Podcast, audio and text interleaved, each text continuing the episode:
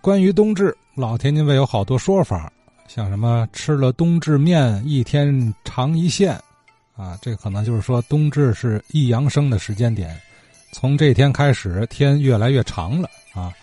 还有说冬至不端饺子碗，冻掉耳朵耳朵，那天津人说耳朵，冻掉耳朵没人管。这句话表面看就是说今儿应该吃饺子。啊，至于说为什么吃饺，咱不了解了，啊，不过这俩说法一说出来呀，就在这个冬至这天吃什么的这个习俗上有分歧了。您听了吗？到底是吃面还是吃饺子呢？呃，倒是饺子也是也算面食啊。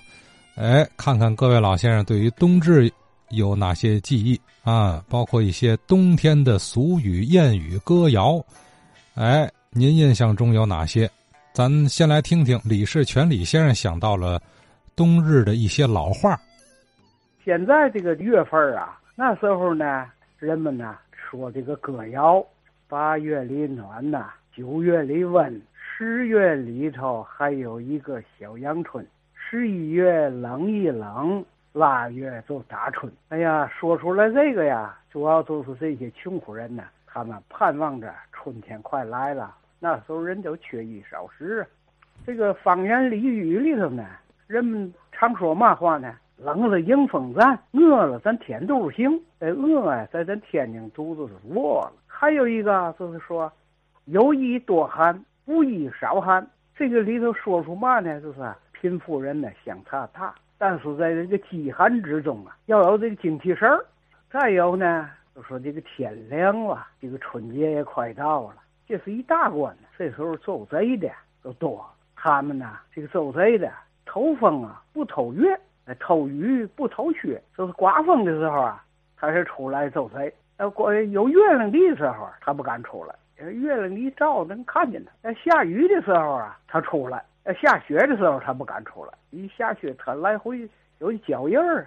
就有时候老人们就说了：“这个明贼呀，难贼呀，不可可怜。”他们就是香香嘴，臭臭屁股，能看贼吃啊，别看贼打。这意思就是说嘛呢？哎，贼吃的时候倍高兴，哎，挨打的时候龇牙乱叫啊，求爷告告娘的告饶。这个里头呢，主要就是说呀，让人们呢学好，别学坏。即便是饥寒呢，哎，也得想办法通过劳动哎去挣钱。实际也是告诉大伙儿啊，到下雪的时候、刮风的时候应该注意安全的问题。也是说出来这个方言俚语啊，冷了迎风站，饿了添肚行，有衣多寒，无衣少寒，偷风不偷月，偷雨不偷雪。嗯，好多老话啊，挺有意思，是吧？呃，也是经验总结。呃，不过呀，这些老话啊、俗语谚语啊，孩子们压根儿就没听过了。哎。其实他们都记录真实记录民间风情啊，也是民间文学的一种。那么关于冬至也好，冬天也好，有哪些老话啊？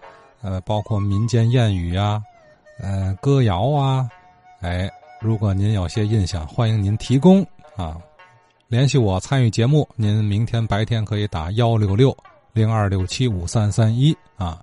话已至此，那咱就做一个节目预告。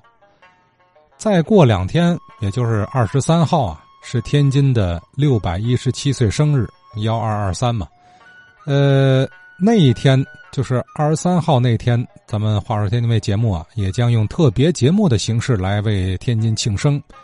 呃，当天我会邀请多位嘉宾来到直播间畅聊，哎，聊什么呢？